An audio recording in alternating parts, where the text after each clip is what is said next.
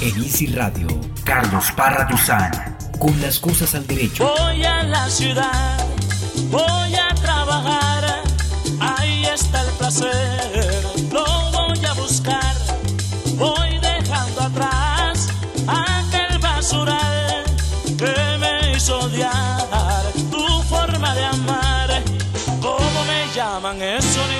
Saludamos muy especialmente a todos los oyentes de INSI Radio y de este programa Las Cosas al Derecho. Y desde luego que ustedes se preguntarán por qué tan guapachosos, por qué como tan alegres. Claro, yo sé que las fechas decembrinas lo ameritan, pero estamos con, buscamos un, un tema sobre trabajo, sobre la alegría con que se va al trabajo, porque precisamente vamos a poner aquí sobre la mesa en las cosas al derecho la situación laboral de las personas con discapacidad y sobre todo la cuota, la cuota laboral para las personas con discapacidad que contempla el nuevo decreto 2011 del 30 de noviembre de 2017. Por eso este tema, este programa es para deslindar, para desmenuzar el decreto y entender qué ventajas trae el decreto 2011 para nosotros, las personas con discapacidad. Por eso hemos traído unas cifras, por eso vamos a analizar el decreto, traeremos un par de artículos y desde luego que antes de darle la bienvenida a Henry, quiero agradecerle al Ministerio del Trabajo, al Departamento Administrativo de la Función Pública, al Alto Gobierno, por tener en cuenta la problemática del desempleo de la población con discapacidad y atacar el problema con la expedición del decreto 2011, 2011 del 30 de noviembre del presente año, por eso lo reitero para todos los ciberoyentes, para todos los padres y madres que nos escuchan de niños con discapacidad, para que tomen nota, lo podamos bajar. Sin embargo, ahora lo vamos a poner a disposición eh, en la página de INSI Radio. Y con esto, pues Henry, bienvenido. Doctor, cordial saludo para usted, para todos los oyentes de INSI Radio que están conectados a este espacio llamado Las Cosas del Derecho por la radio incluyente, doctor. Es una, una temática muy, muy importante para todos los colombianos, ahora que se está debatiendo el incremento del salario mínimo con la, en el Ministerio del Trabajo, con las juntas de, ¿cómo se llama?, los sindicatos de los trabajadores, conjuntamente con el gobierno. Así es un tema muy interesante, ¿no, Henry? Sí, señor, y perfecto para todas las personas, en especial para un espacio, doctor, aprovecho para hacer la cuñita que se llama Unos Tres a Trabajar, que lo tenemos en la emisora de INSI Radio. Espero que allá en uno, dos, a tres al trabajar nos, nos, nos den la publicidad también de las cosas del derecho. Por porque- favor, doctor. Pues Henry, eh, ayer, en estos días, nosotros hicimos un desayuno de trabajo con más de 22 empresas, precisamente trabajando, eh, tratando de hacer una, ¿cómo se llama? Una rueda de empresarios buscando la empleabilidad de personas ciegas y con baja visión. Precisamente eh, en estos días me hacían una entrevista de Canal Capital donde pusimos como develamos algunas cifras eh, sobre desempleo en Colombia, e incluso se hizo un estudio con la Gran Colombia y el Instituto Nacional para Ciegos, y esas cifras las tenemos aquí en la mesa, Henry, porque sabido es que eh, en Colombia existen 2.600.000 personas con discapacidad con un censo Sí, de hace, ¿de qué año fue? El 2005, de hace 12 años, que eso debe estar totalmente desactualizado. Eh, 2.600.000 personas entre todas las discapacidades que equivalía a un 6.4% de eh, la población de Colombia en, en ese momento, que debían ser, eh, yo creo que casi 40 millones hace 12 años. Eh, pero pues hablo de las cifras oficiales, porque no puedo hablar de otras cifras. No tenemos el censo de familias o la encuesta de familias. Tenemos la otra, tenemos varios tipos de, de, de cifras, que sería la de la registro, localización y caracterización del Ministerio de Salud. Tenemos el de el CIMAT, que es el sistema de matrículas del Ministerio de Educación. Pero en realidad, digamos, si nos ceñimos eh, al, al- a la población, al universo de la población con discapacidad en Colombia, son 2.600.000. Y la mayor prevalencia de discapacidad entre esas discapacidad visual, auditiva, mental, física, cognitiva, parálisis cerebral, es la visual, que es el 43%, es decir, 1.200.000 colombianos que tenemos discapacidad visual. Y de ese millón, millón doscientos mil colombianos en Colombia, valga la redundancia, Henry, Señor. hay un desempleo del 91%. O sea, en Colombia, los ciudadanos colombianos tienen un desempleo en general del 9%, el desempleo. El desempleo de los colombianos es 9 punto algo, según el DANE. Sí, señor. Pero para las personas con discapacidad, el desempleo es al revés, o sea, el desempleo no es del 9, sino del 91. O sea, los colombianos en general están vinculados laboralmente, pues los, que tienen fuerza laboral activa, el 91%. Y eh, para la población ciega, el porcentaje es a la inversa. El 91% están en desempleo y el 9%, o sea, de este millón doscientos mil colombianos, tienen empleo 108 mil colombianos. Todo el país, en todo el país, 108 mil. Así que digamos las cifras, y eso que de esos 108 mil, el 44%, ustedes me corroboran ahí con las cifras, Henry, ya lo vamos a, ya le doy la, le doy el paso para que me lo corrobore.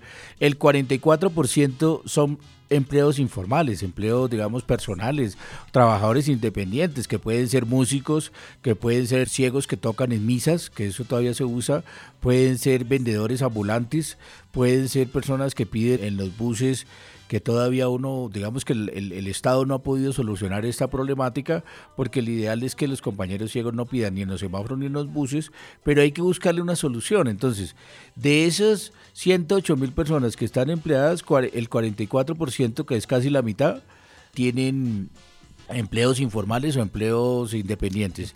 Un 8%, 9% creo que son eh, jornaleros, hablábamos también de obreros, otro 10%, 8% son empleados domésticos, un 4%, que yo recuerdo las cifras porque tuve la entrevista en estos días, un 4% eh, son eh, empleados en ayudas domésticas pero no remuneradas y tan solo el 3% de personas con discapacidad, que son como 4 mil personas, no sé cuánto, tenemos algún empleo por encima de un millón de pesos en su remuneración. Es decir, el panorama de la ampliabilidad de personas con discapacidad es dramático. Yo creo que hay que ponerlo en esos términos un poco duros, pero reflejan la realidad, Henry. No sé, de acuerdo a las cifras que usted tiene ahí en sus papeles, en sus documentos, ¿qué quiere resaltar? Doctor, las brechas existentes entre la población colombiana y la población con discapacidad visual en materia laboral son enormes. Para el año 2013 la tasa de desempleo en Colombia era del 9%, mientras que para la población con discapacidad visual esta cifra es seis veces mayor.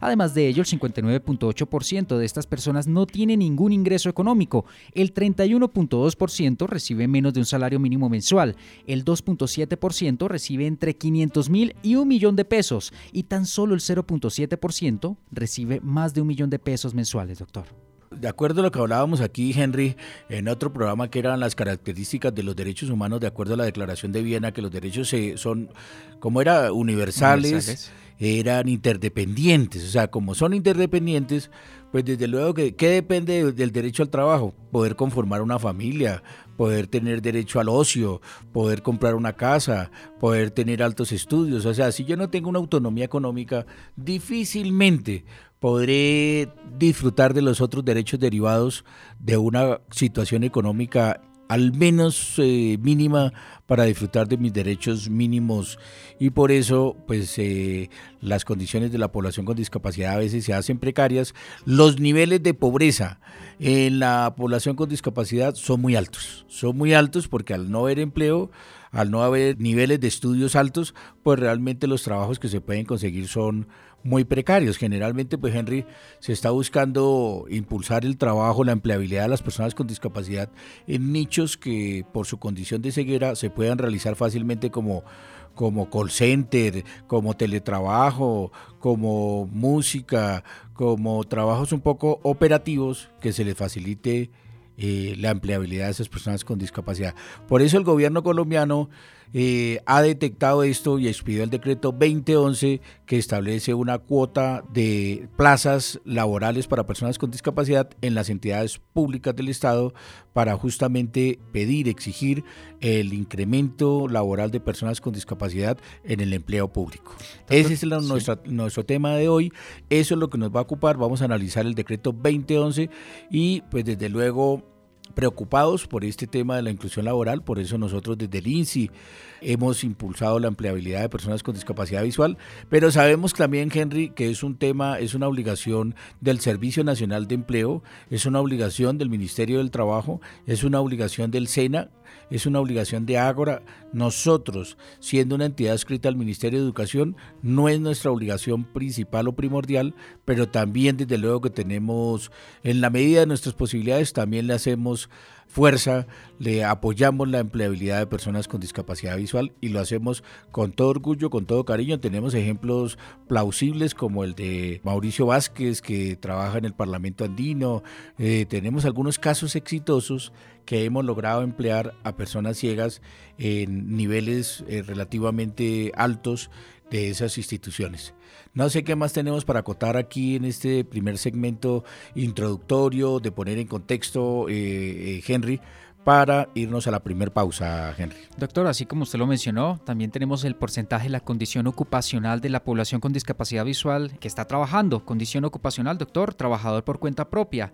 Conteo de personas con discapacidad visual, 25.400 personas. La participación es del 44%. Ahora bien, obrero, empleado particular, es de 11.813 personas, equivale al 20%. Jornalero o peón, 8.778 personas. Esto como lo mencionamos, equivale al 15%. Empleado doméstico, 4.661 personas, 8%. Obrero empleado del gobierno, 3.067 personas, 5%. Trabajador familiar sin remuneración, 2.424, 4%. Patrón o empleador, 1.673 personas, el 3%. Total general, doctor, 57.816 personas con discapacidad visual y en participación equivale al 100%, doctor. Esas son las cifras que tenemos hasta ahora en las cosas al derecho. Sí, pues esos términos a lo mejor serán técnicos porque jornalero, peón, pues digamos son un poco como agresivos. Sí, señor. Pero lo que queremos en últimas denunciar, lo que queremos poner eh, sobre la mesa de trabajo aquí desde la Casa de los Ciegos, aquí cerca de la fábrica de los puntos, es que realmente hay una situación dramática del desempleo, del alto desempleo de las personas con discapacidad visual. Eso es lo que queremos eh, poner sobre la mesa y por eso queremos hacer el análisis del decreto 2011 que establece unas cuotas para emplear a las personas con discapacidad en el servicio público, en el empleo público. Y ese es el tema, amables oyentes, que vamos a trabajar en este día, que vamos a tocar en este día, aquí en Las Cosas al Derecho con Carlos Parra y aquí con Henry Díaz que nos acompaña en la mesa de trabajo. Doctor, hacer la invitación a todos los oyentes para que sigan participando en las redes sociales. Arroba INSI-radio nuestro de Twitter y emisora INSI nuestro fanpage de Facebook. Las Cosas al Derecho con Carlos Parra Duzán en la radio incluyente.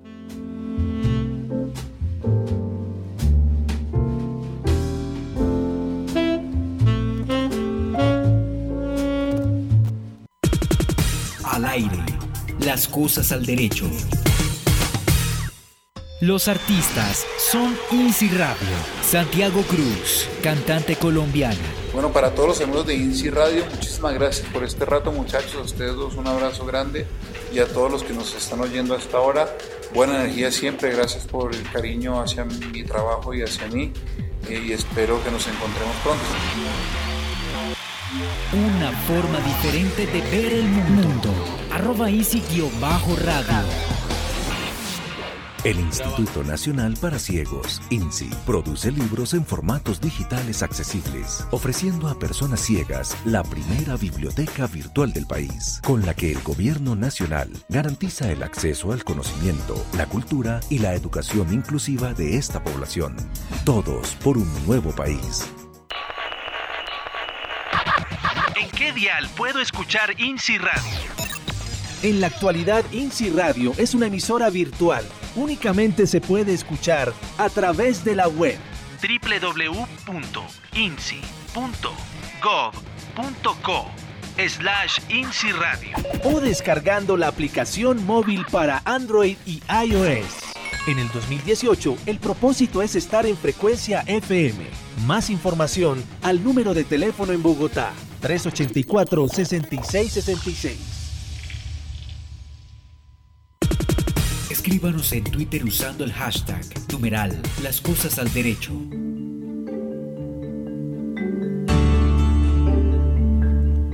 Volvemos a las cosas al derecho aquí. Desde ahora le puse yo la torre sonora de los ciegos. Sí, señor. De pronto no soy muy original, Henry, pero bueno, igual tenemos nuestra torre sonora.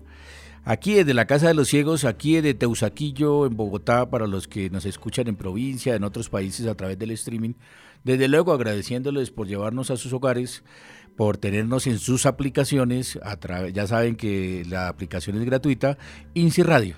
Y me quiero, Henry, retrotraer un poquito, de ir para atrás, porque sabemos que el pasado 3 de diciembre se conmemoró el Día de la Discapacidad eh, y hubo una conmemoración en todo Bogotá, en el gobierno nacional, en el gobierno central, en el ejecutivo, pues hubo una serie de eventos para la discapacidad y entre ellos hubo un mensaje que el señor presidente de la República, señor Juan Manuel Santos, nos mandó a todas las personas con discapacidad y en ese mismo contexto se buscó que se expidiera el decreto 2011 de 30 de noviembre, por eso fue 30 de noviembre, a tres días del Día de la Discapacidad, para que también fuera como propósito de solucionar un problema de desempleo para las personas con discapacidad, que también se como que se uniera a todas las fuerzas que se está haciendo, así como hubo el decreto 1421 para la educación inclusiva, así como hubo el otro decreto 2107 para pasar el ente rector de la discapacidad del Ministerio de Salud al Ministerio del Interior, así como hay un proyecto de ley para hablar de capacidad jurídica, pues el señor presidente también nos tuvo en cuenta a todos ustedes, amables oyentes, a ustedes, padres de hijos con discapacidad, y por eso queremos compartirle el audio del señor presidente que dura dos minutos y medio, saludando eh, a toda la población con discapacidad de este país para decirles que no estamos solos y que el gobierno también nos está tomando en cuenta. Así que les queremos compartir, Henry, ¿Es video o es audio únicamente, Henry? Es un video, doctor. Es un video, ¿no? no tiene audiodescripción, pero pronto, pronto el INSI va a poner la audiodescripción a todos estos videos institucionales de gobierno. Si quiere lo escuchamos, Henry, y al final ustedes nos cuentan a nosotros, pues, si es simplemente el presidente o tenía imágenes detrás o qué tenía adicional que nosotros, desde luego, por un lado no podemos verlo, pero además que por el streaming pues tampoco. Así que le tocará al final, Henry, describirnos si era en Palacio o en dónde hizo este video el señor presidente de la República, Henry. Doctor, mensaje del señor presidente de la República, Juan Manuel Santos, en el cierre de la conmemoración del Día Internacional de las Personas con Discapacidad, publicado el 7 de diciembre del año 2017. Queridos amigos, quiero enviarles un saludo muy afectuoso con ocasión del Día Internacional de las Personas con Discapacidad en el que nos unimos para celebrar su vida y ratificar el deber que tenemos de garantizarles el pleno ejercicio de sus derechos. La Colombia en paz que estamos construyendo es también una Colombia incluyente, un país en el que la vida sea sagrada y la diferencia sea vista como una riqueza, no como una desventaja. Nos falta camino, mucho camino por recorrer. Sin embargo, en estos años hemos alcanzado avances importantes. Hoy Colombia tiene una legislación más fuerte para garantizarles una oferta estatal acorde con sus necesidades en materia de salud, de educación, de deporte, de empleo. Estamos avanzando en el cumplimiento de la Convención sobre los Derechos de las Personas con Discapacidad, la cual ratificamos en el año 2011. Adicionalmente, se adelanta en el Congreso el proyecto de ley sobre el derecho a la capacidad jurídica, que es un gran paso en la dignificación de las personas con discapacidad.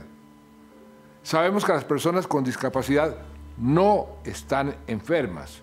Sabemos que lo que necesitan es la plena garantía de sus derechos. Por eso, desde el año pasado, su atención pasó del Ministerio de Salud al Ministerio del Interior el trabajo para hacer de Colombia un país más incluyente es una tarea de todos y de todos los días.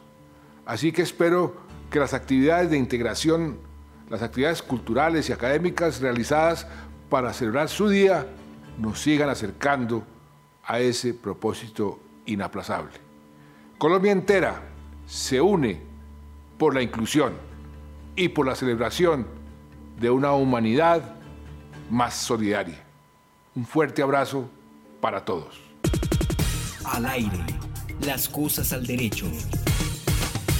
Era el presidente de la República, Juan Manuel Santos, quien doctor está con un traje negro, está el saco cerrado, tiene una corbata gris con una camisa blanca.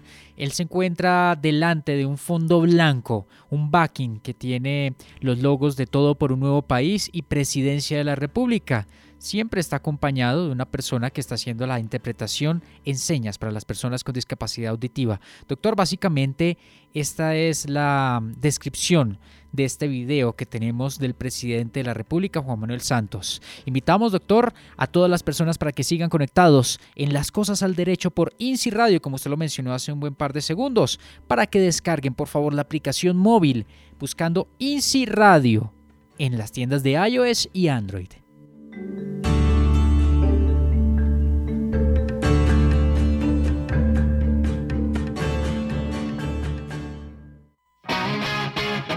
Conozca quiénes somos. INSI Radio, única radio incluyente, la original, la verdadera. Nuestros programas. Toda la información vamos a hablar sobre cine, sobre educación. Bienvenidos a esta radio incluyente. Las noticias de discapacidad. Les informamos, compañero, que la selección del Atlántico de fútbol sala para ciegos se encuentra en su fase preparatoria. Las notas relacionadas con educación inclusiva. La importancia de la educación inicial estriba en tres aspectos básicos la acogida, el cuidado calificado y también desde esas interacciones en donde transcurre su vida. Y un buscador con todos los contenidos incluyentes de INSI Radio a la carta. Saludamos muy especialmente a todos los oyentes de INSI Radio. Para que se conecte en cualquier momento del día. Si quiere hacer un programa acá en INSI Radio, que usted dice, venga, yo no sé hacer radio, no importa. Acá muchos hemos aprendido a hacerlo. Desde donde se encuentre. Como todos los días con invitados muy especiales. Ingrese www.insi.gov.co slash insiradio. Cómo las tecnologías sirven a la población con discapacidad. Usted está en la aplicación 2.0 de la radio incluyente. INSI Radio. En el 2017, la emisora de las personas con discapacidad visual en Colombia le entrega la mejor información de educación inclusiva. Conéctese las 24 horas del día. INSI Radio.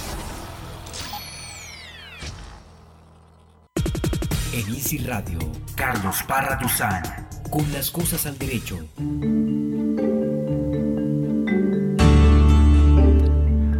Bien, y escuchábamos al señor presidente de la República en una alocución donde saludaba, hacía extensivo su saludo, su conmemoración del Día de la Discapacidad, 3 de diciembre, y yo quería realmente compartirlo con ustedes, pues porque porque estas cosas son importantes. Creo que el año pasado no hubo este mensajito presidencial del Día de la Discapacidad. Este año ya lo tuvimos. Y en ese contexto es que yo quiero hablar de eh, la empleabilidad, del derecho al trabajo, de este decreto 2011 de 30 de noviembre del presente año. En este contexto, Henry, es que mm, pues aún adquiere mayor relevancia el decreto de empleabilidad, la ley de cuotas laborales para personas con discapacidad. Bueno, no es ley porque es un decreto, pero la norma de cuotas para personas con discapacidad. Y es que en realidad yo recuerdo que la Constitución del 91 pues trae un artículo 54 donde menciona a las personas con discapacidad. Ya sabemos que cualquier otro término, minusvalía, limitado, pues de acuerdo a la sentencia C458 del 2015, lo tenemos que interpretar como personas con discapacidad. Y sí, ciertamente, ciertamente eh, el, el Estado colombiano desde la Constitución del 91 ha venido trabajando para impulsar la empleabilidad de todos sus colombianos, pero desde luego que en especial a la población con discapacidad, que tiene mayores índices, la brecha, digamos, es mucho más grande de desempleo, de pobreza, y ese es el propósito del decreto 2011. Por eso, incluso recuerdo que estuvimos en las mesas de trabajo, Henry, de la ley 361 del 97, que fue la primera ley general de discapacidad, donde hay unos incentivos para los empleadores vincular personas con discapacidad. En esa ley yo recuerdo que el artículo 22 se hablaba de que habrá una política de empleabilidad para personas con discapacidad. Recuerdo que en el artículo 24 hay como unos incentivos tributarios para los empleadores, que en caso de que hayan concurso de licitaciones para, para, para contratar empresas, se preferirá las empresas que tengan personas con discapacidad. Recuerdo que el artículo 26 establece la estabilidad laboral reforzada de las personas con discapacidad. Recuerdo, bueno, en fin, ahí el artículo 27, que en caso de empate de un concurso de un empleo público se preferirá a la persona con discapacidad. Los impuestos para fiscales de personas con discapacidad tendrán un descuento del 200%. Eh, en fin, la ley 361 ya contemplaba una serie de incentivos tributarios para promover el empleo de las personas con discapacidad.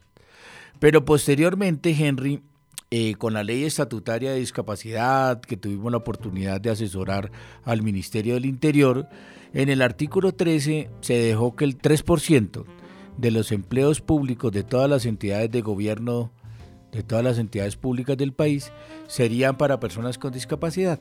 Pero desafortunadamente en el debate congresional, en el debate del Congreso ese 3% se eliminó y se dejó abierta la norma, el numeral 2 del artículo 13 de la ley 1618 del 2013 se dijo que se determinará el porcentaje.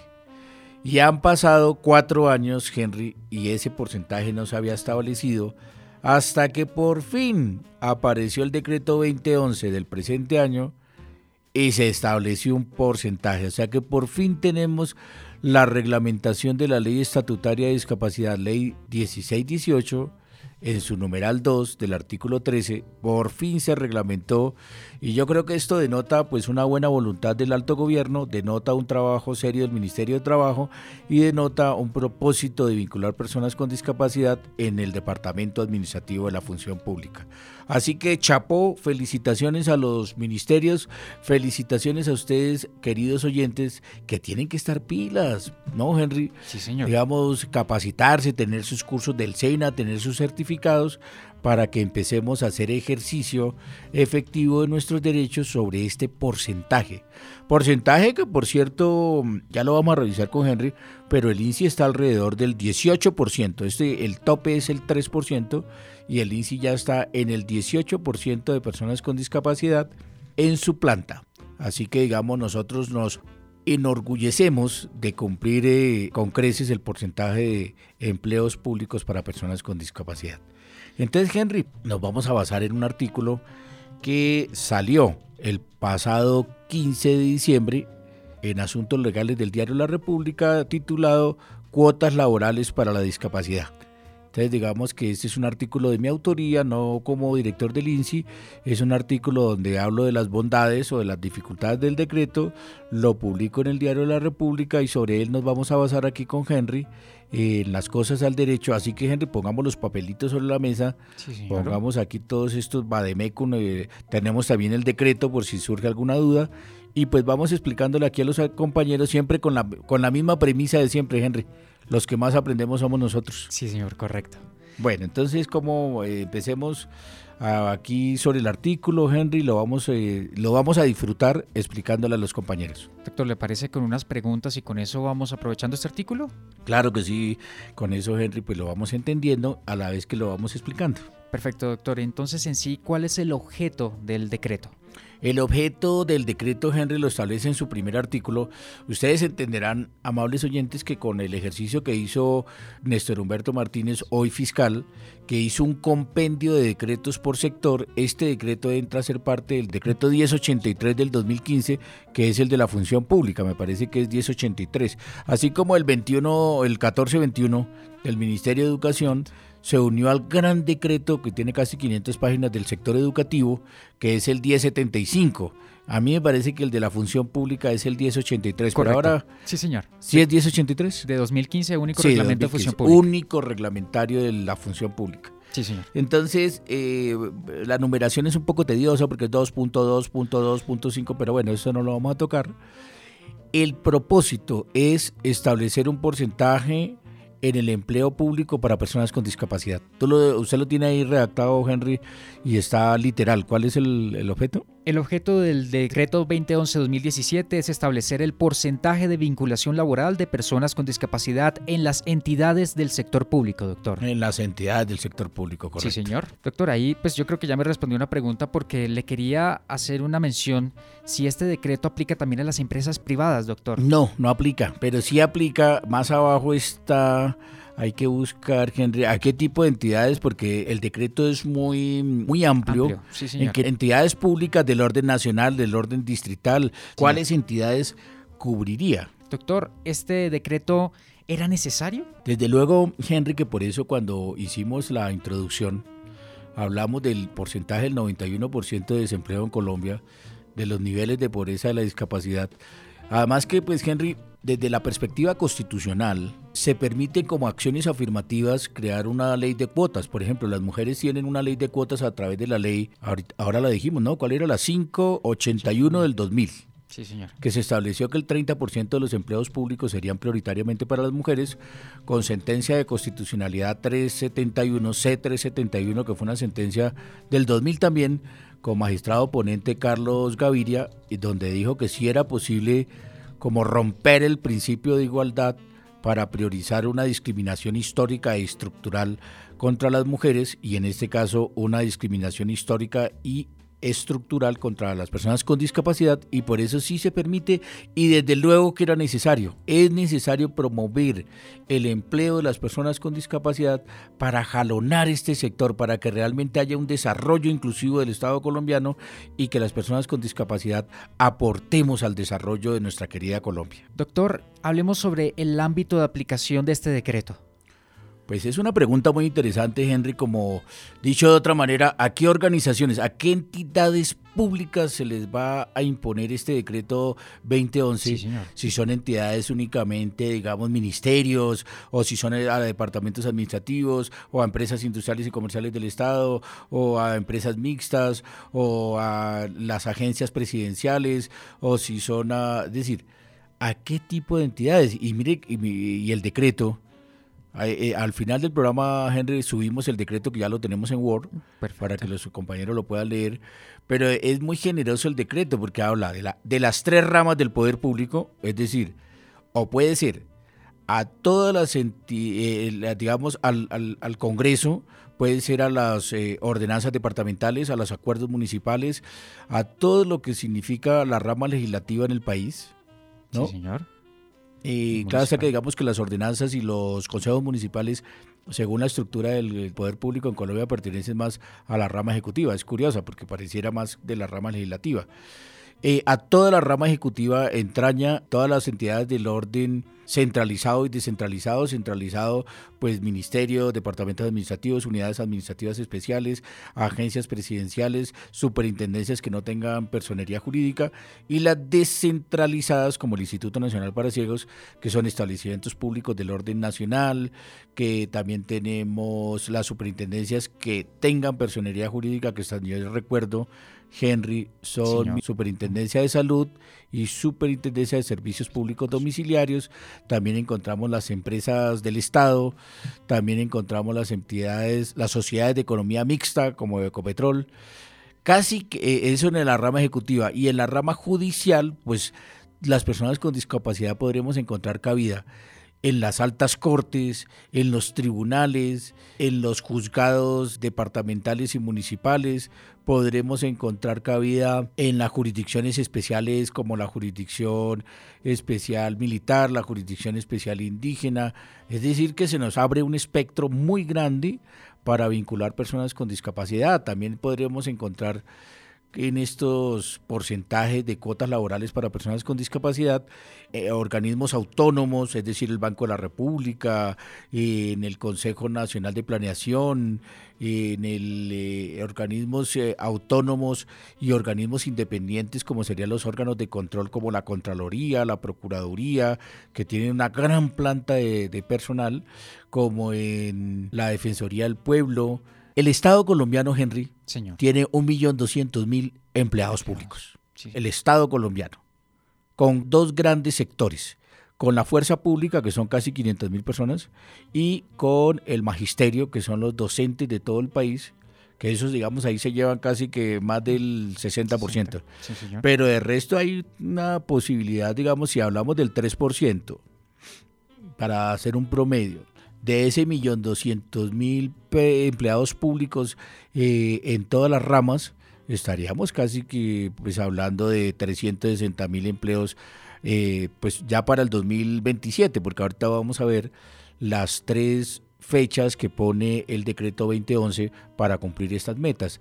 Pero sí es cierto, digamos, en el ámbito de aplicación, se, ah, y, eso que no lo he tocado todavía, eh, del orden, en las tres ramas del poder público, por de un lado, y en los órganos eh, autónomos o independientes, ahí también habría que meter el Consejo Nacional Electoral, habría que meter... Eh, a las entidades constitucionales autónomas. Y a nivel nacional, distrital, departamental, municipal, es decir, que en los 1.200 municipios del Estado colombiano, exactamente no sé la cifra, pero es 1.200 algo, tendrán que haber personas con discapacidad en este momento. En el municipio más lejano de, Colombia va a ser una posibilidad de empleo para las personas con discapacidad. Entonces tenemos que en todo, en la estructura del poder público, en las tres ramas y en los órganos independientes, se aplica, el 3, se aplica este porcentaje, que ya lo vamos a ver. Y en las entidades nacionales, que son en nacionales centralizadas y nacionales descentralizadas, en las departamentales, en las municipales, en las distritales, en las áreas metropolitanas, va a haber este porcentaje para personas con discapacidad. Así que bienvenidos ustedes, eh, amables ciberoyentes, porque realmente se nos acaba de abrir una ventana, una posibilidad de empleabilidad para nosotros maravillosa, de acuerdo a este decreto 2011 del 2017, más exactamente del 30 de noviembre, que ahora que terminemos el programa, lo vamos a subir, Henry, el, sí, el decreto, y posteriormente mm, subimos también mi artículo y pero para que ustedes también lo estudien, lo analicen, digamos, esta es una guía, este programa, esta, esta mesa de trabajo de, de las cosas al derecho es un muy buen punto de partida, pero para que ustedes lo profundicen con su familia, con sus amigos y hasta hagan si quieren un taller de la aplicación del 2011, del decreto 2011 de empleabilidad para personas con discapacidad. Henry. Ya hablamos del ámbito de aplicación, a qué tipo de entidades, doctor. Ahora, si le parece, hablemos sobre el tipo de empleados al que se enfoca este decreto del 30 de noviembre, doctor. Pues también el decreto es muy generoso, porque ustedes saben que de acuerdo a la ley tal vez 909 del 2003 de carrera administrativa, pues hay varios tipos de empleo, pero aquí digamos que el decreto es generoso porque el decreto se refiere a los empleados de libre nombramiento y remoción, que es nivel directivo. Se refiere a los empleados de carrera, se, se refiere a los empleados de provisionales, que es cuando no, se, cuando no ha habido concurso para una plaza, pues se nombra provisionalmente a una persona. Provisionales temporales, que es cuando uno nombra provisional, pero sabe que es por un tiempo específico. Se refiere a ver qué otro tipo de empleo. Ayúdame, Henry, con el texto del decreto para no cometer ninguna imprecisión. Ya vimos eh, libre nombramiento y remoción, ya vimos de carrera, ya vimos provisionales. Trabajadores serán los trabajadores oficiales de planta y trabajadores privados, doctor, ¿no? Trabajadores de planta, sí. Sí. Lo que quiere decir es que prácticamente menos excluyendo trabajadores, o sea, las OP, las las OPs, las órdenes de prestación de servicio, esas no se entienden dentro del dentro del porcentaje que aquí se contempla, es decir, contratar por prestación de servicios que pues es sin prestaciones sociales y ese tema sí está sí lo excluye dentro de la dentro de las categorías de empleados que contempla el decreto. Entonces, digamos que casi que toda la, menos los de, los de elección popular, porque pues los de elección popular tienen que someterse al escrutinio público, es decir, bien sea ahora próximo que van a haber elecciones, pues en eso no podemos meter esos porcentajes, porque esos sí están sujetos al voto popular eh, de esos cargos públicos. Pero casi que toda la gama de empleados públicos, como les digo, exceptuando, eh, entre otras cosas, se exceptúa las contratistas, porque los contratistas, de acuerdo a la función pública, no se entienden empleados públicos, no están en la categoría de empleados públicos, no los cubre el régimen disciplinario, no los cubre eh, el, el, estatuto del empleado público. Pero entonces, eh, recapitulando, casi que toda la gama de empleados públicos de libre nombramiento y remoción, de carrera, de, de mm, provisionalidad, de provisionalidad temporal y eh, privados que estén al servicio público. Si hay algunos, digamos, que pueden ser empleados privados, pero que estén prestando un servicio público. Que también hay unas, eh, por ejemplo, el sistema educativo. El sistema educativo privado, pues son eh, funcionarios privados, pero el servicio público como tal en el gobierno y en el Estado es un servicio público que ya permite el Estado que lo ejecuten algunos particulares bajo la supervisión del Estado. Entonces, definitivamente son buenas noticias por donde lo veamos, por donde lo veamos, Henry. Y si quiere, eh, hacemos una pausa, nos tomamos un sorbo de café y vamos a estudiar el cuadro, el cuadro de los porcentajes y el cuadro de los tres tiempos que establece el decreto 2019, 2023 y 2027. Entonces, Henry, eh, hacemos una invitación a que nos sigan en nuestras redes sociales, vamos a hacer una pausa y vamos a estudiar en cinco minutos este cuadrito que nos trae aquí cómo son los porcentajes de vinculación de personas con discapacidad de acuerdo a la planta de la entidad pública respectiva. La invitación a todas las personas es para que participen con el numeral Las Cosas al Derecho o bien para que llamen en Bogotá al 232-1576.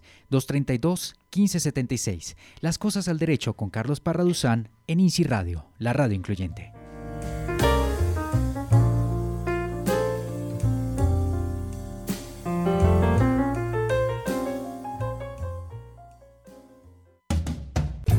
En INSI Radio hablamos de educación inclusiva Dentro de la política de atención integral a la primera infancia que rige en nuestro país, ¿cómo es la atención, es la intervención temprana dirigida a los niños con discapacidad visual? Contesta Gloria Yanet Peña del Grupo Asistencia Técnica del INSI. Dentro de la política de atención integral a la primera infancia existen unas atenciones universales a las cuales deben acceder todos los niños y niñas, incluidos los niños con discapacidad visual. Está propuesta unas atenciones especializadas que van dirigidas a los niños en condiciones particulares como puede ser la discapacidad visual, la condición de pobreza y la condición de abandono. En el caso de la condición de discapacidad, los niños y las niñas son atendidos dentro de los programas del ICBF, que es la entidad que está operando. Además, el INSI acompaña esos procesos con orientación a las familias, capacitación a los agentes educativos y la asesoría a profesionales que estén haciendo procesos de inclusión en primera infancia. Y están incluidos todos los sectores, el sector salud, el sector educación y el sector cultura. Saque su agenda y anote los tips de educación. Todos los sábados a las 9 de la mañana escuche Libreta de Apuntes, el espacio en que hablamos de educación inclusiva. En el 2018, más servicios para la población con discapacidad visual. Y desde la radio incluyente, toda la información inclusiva. Numeral INSI 2018 Hola, soy Carolina Bonilla, conectada siempre con INSI Radio. Eh, les quiero desear una muy muy feliz Navidad, que tengan muchas bendiciones y espero que todos sus sueños se cumplan. Eh, no olviden seguir conectados con la emisora. Más accesibilidad, más alianzas, nuevos proyectos, una Colombia más incluyente. Feliz 2018. En Easy Radio, Carlos Parra Duzán, con las cosas al derecho. Bueno, y volvemos aquí a las cosas al derecho, casi que, pues sí, festejando, Henry, este decreto que nos da una cuota, una cuota de empleo. Yo sé que mucho, eh, hay muchos detractores de las cuotas. Digamos que las cuotas es imponerle a la fuerza un porcentaje de personas con discapacidad y a veces ha sido, ha tenido un efecto perverso. A veces nos ponen, digamos, de, o de celadores, o de recepcionistas, o de los trabajos que no quieren hacer, o de auxiliar administrativo.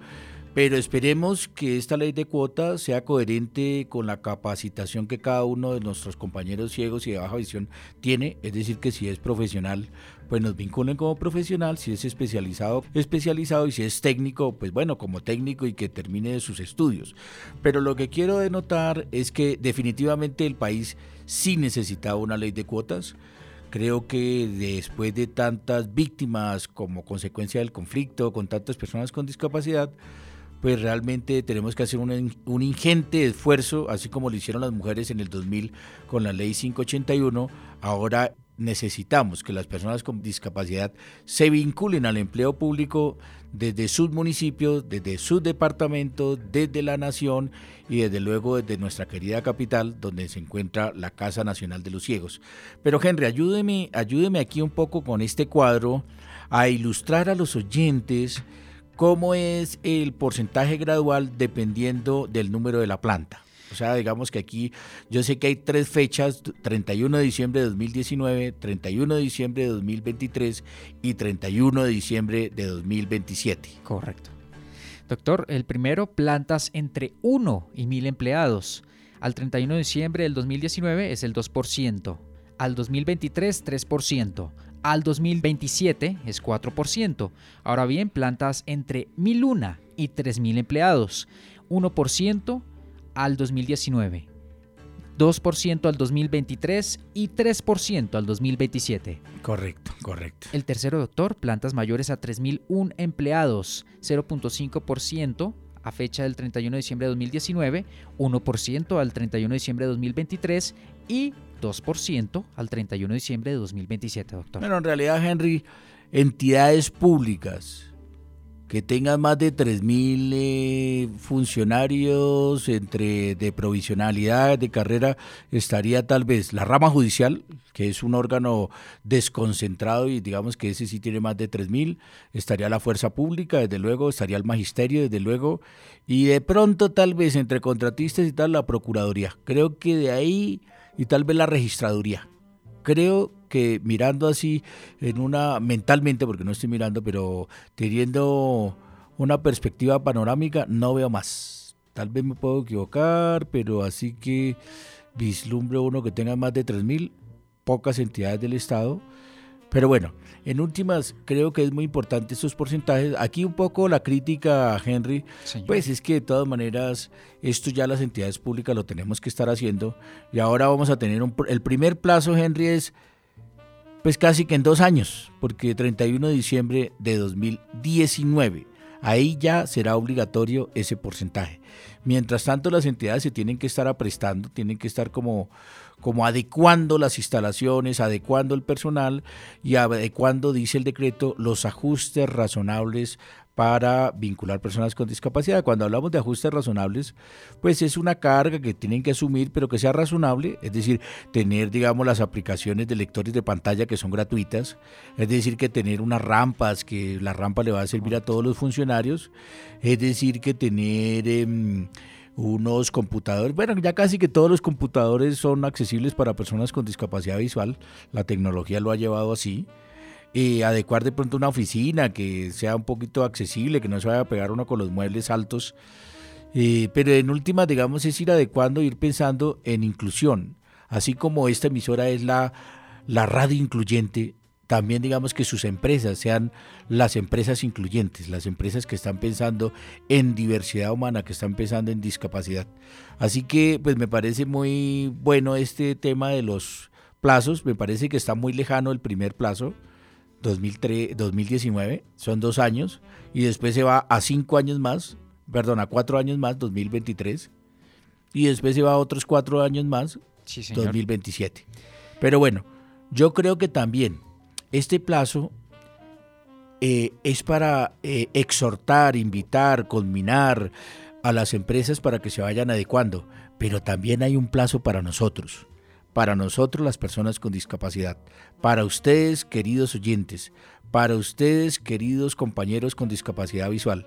Así como ellos tienen dos años, también ustedes tienen dos años para que vayan esos estudios que dejamos sin terminar, corramos a terminar el título, que no haya forma de que nos digan que no. Y tenemos cinco años al 2023 para que si es necesario culminemos nuestra carrera, si somos músicos que nos convaliden nuestros estudios, que homologuemos los estudios, o si no a 2027 que tengamos nuestra maestría, que tengamos nuestra especialización, que tengamos nuestro doctorado y que el Estado no tenga pretexto que nos digan que no, porque ya con la ley de cuotas, que es este decreto 2011 de 2017, y ya usted con su título debajo del brazo, ¿quién le puede decir que no? Así que si bien es cierto, ese otro cuadro no lo hay, Henry, el cuadro de corramos para convalidar nuestro título en el SENA, a través de Ágora o corramos a, convalidar nuestros estudios, certificarnos en nuestros estudios de música para que tengamos no solamente el conocimiento empírico de algunos saberes, sino que tratemos de homologarlo y sacar nuestros certificados y nuestros títulos. Con eso, porque claro, usted puede ir a la entidad y digamos si va como bachiller, pues buscarán un cargo bien bajitico como operario. Entonces, también hay un cuadro invisible que usted lo tiene que memorizar. 31 de diciembre del 2019, póngase usted la meta que va a tener.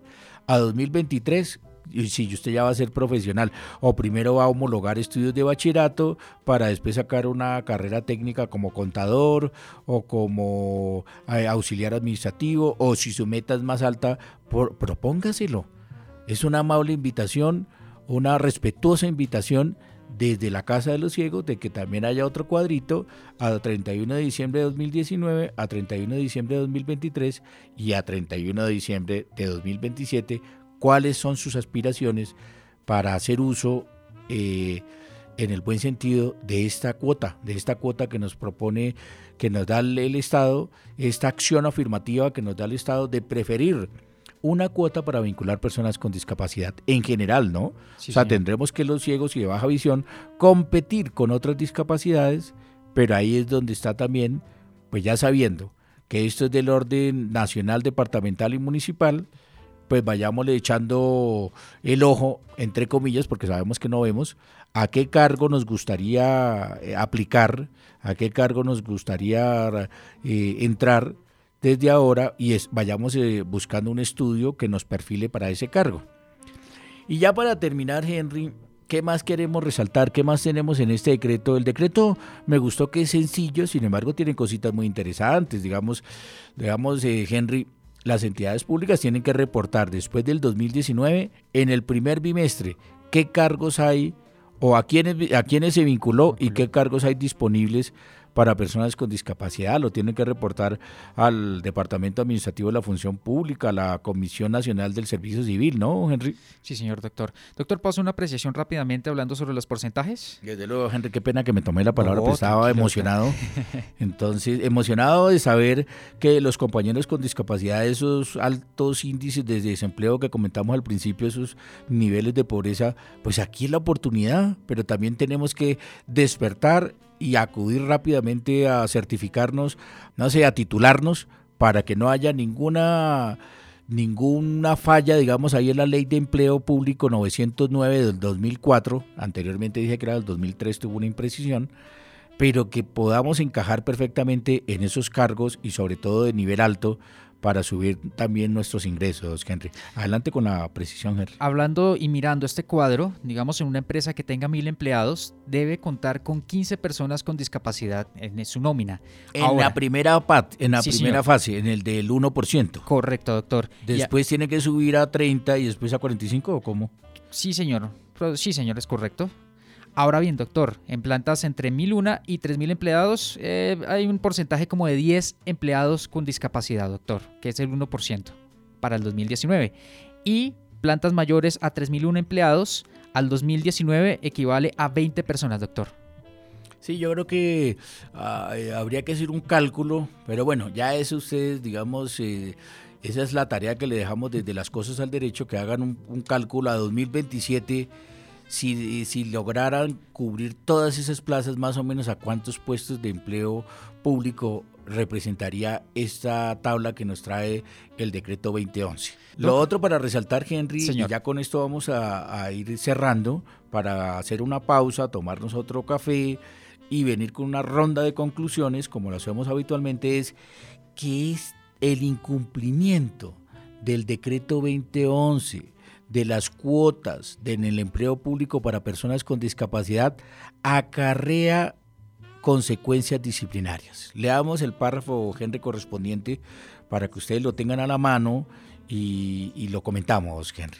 Sanciones, doctor. La omisión a, a, las obligaciones impuestas en el presente capítulo por parte de los empleados públicos, los trabajadores oficiales, los miembros de corporaciones de elección popular, los contratistas del Estado y los particulares que cumplan funciones públicas del orden nacional, departamental y municipal en el sector central y descentralizado y en cualquiera de las ramas del poder se considerará falta grave en los términos del régimen disciplinario de conformidad con lo dispuesto en el artículo 31 de la Ley 1618 de 2013, doctor. Claro, digamos que la ley única del Código Disciplinario, la ley 734 del 2002, contempla unas faltas y la ley estatutaria también, unas faltas. El Código Disciplinario establece que hay faltas leves, graves y gravísimas. Y este le tiene en el nivel intermedio el, representante legal de la respectiva entidad que no cumpla con este porcentaje, pues se ve abocado, se ve, digamos, le va a acarrear unas consecuencias disciplinarias y por eso hay que cumplir. Por eso digo que en algunas cosas puede ser odiosa la cuota, pero si estamos preparados, si tenemos los estudios, si lo vamos a cumplir con pulcritud, con rendimiento. Yo creo que antes, por el contrario, los ciegos vamos a ser, digo los ciegos porque este, esta entidad de ciegos, pero igual las personas con discapacidad vamos a, poder eh, tener la cabeza en alto como servidores públicos, como cumplidores de nuestro deber y como partícipes de la construcción de la nueva Colombia después del posconflicto. Así que felicitaciones a ustedes, felicitaciones al gobierno y preparémonos para cumplir con la cuota laboral de personas con discapacidad. Henry, le propongo, vamos a una pausa y venimos con nuestra ronda de conclusiones y aquí terminamos este programa tan especial. Yo creo que este es un regalo de Navidad.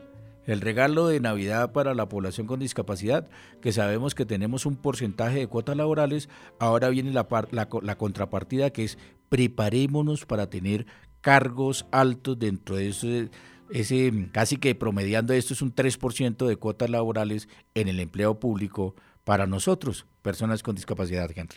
Los invitamos entonces para que sigan participando en este espacio Las Cosas al Derecho por INSI Radio. Ya lo saben muy bien, en Twitter como arroba INSI-radio, emisora INSI, nuestro fanpage de Facebook.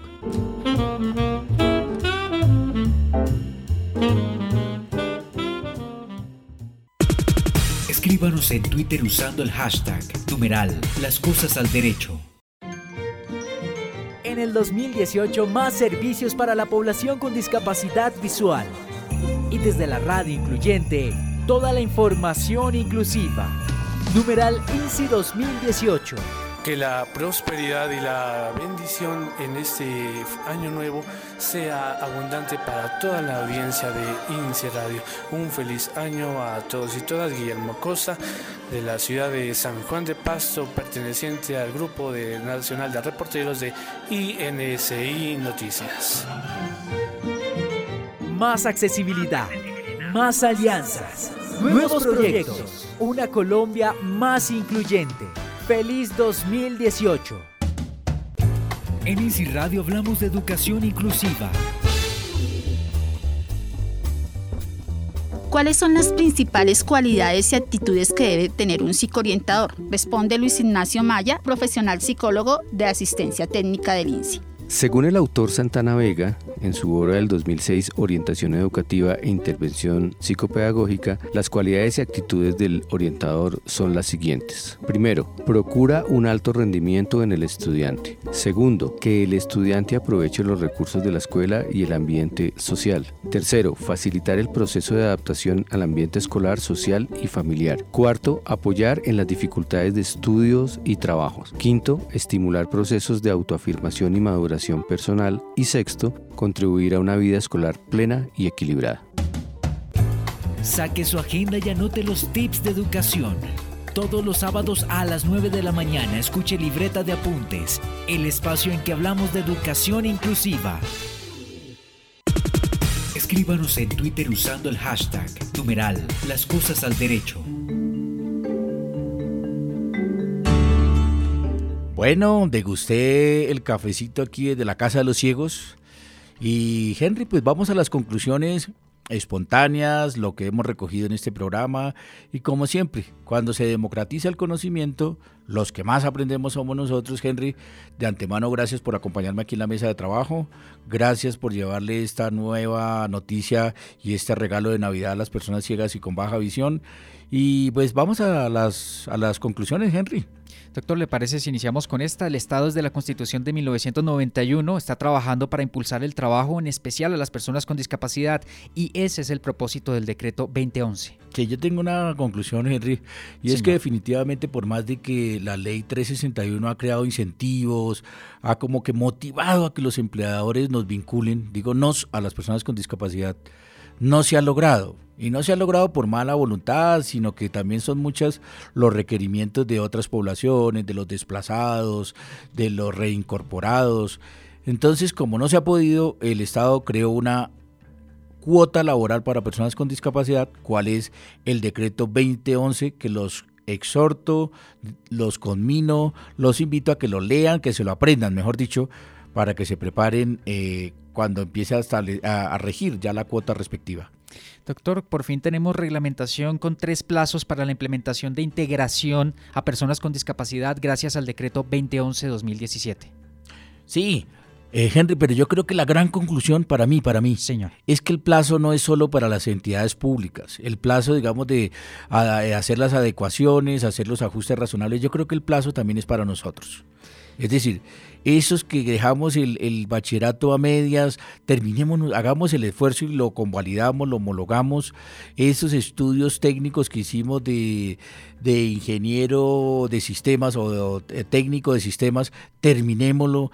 Estos plazos, yo creo que lo más importante es que nosotros tengamos, ¿cómo se llamará? Como la capacitación adecuada para exigir esos, ese porcentaje, el cupo adecuado y así también poder tener una remuneración más digna. Así que nosotros pongámonos de acuerdo, vayan ustedes con sus familias, cuál va a ser la estrategia, si es para el 2019, si es para el 2023 o si es para el 2027, porque las la oportunidad se presenta, pero también tengamos una estrategia nosotros para poder acudir con eh, altura y poder exigir de pronto un cargo más alto. Así que también, eh, para mí esa es casi que la mayor conclusión. No está en el decreto, pero nosotros somos los que tenemos que ser estratégicos de tener un título homologado, una, un tecnológico, un técnico ya convalidado en el SENA, donde ustedes consideren, pero tener el título para poder acudir a la cuota. Doctor, también es una obligación, como lo acaba de mencionar usted, para que las entidades sean más accesibles, tanto en sus entornos como también en los espacios de trabajo. Doctor, eh, una pregunta, no sé, rápidamente, que Estamos queda sobre conclusiones, ¿no? Recuerde que... Qué pena, doctor. No me vaya aquí a corchar ahora con preguntas. no, no, no, ya cerremos, Henry, con conclusiones. Doctor, pero no, esto es algo rápido y práctico, porque digamos el INSI cuenta con varias personas con discapacidad en su nómina, ¿sí? Pero aplicaría ese porcentaje sí, o, sí. Eso lo dice el mismo decreto que las personas que tengamos con discapacidad ya vinculadas, no es que a 2019 tengamos que eh, vincular otro 3% adicional, sino que ya cuenta la planta de personal con discapacidad que se tiene ya hace parte de este, estos topes, estas cuotas que, se, que trae el decreto. Ahí está, esa también es una conclusión, doctor. Gracias a, usted. Gracias, doctor. También yo creo que esas son las conclusiones que yo tengo planteadas para este gran programa para las personas con discapacidad, doctor. Bueno, Henry, pues muchísimas gracias por, por acompañarme en la mesa de trabajo. Sí, señor. Eh, saludar a todos los compañeros con discapacidad agradecerle al señor presidente por el mensajito que nos manda conmemorativo del Día de la Discapacidad y saludar aquí desde la Torre Sonora de los Ciegos a Carlos Martínez que nos acompañó aquí en la mesa tras bambalinas y que aunque no haya hablado, pero saludarlo igualmente.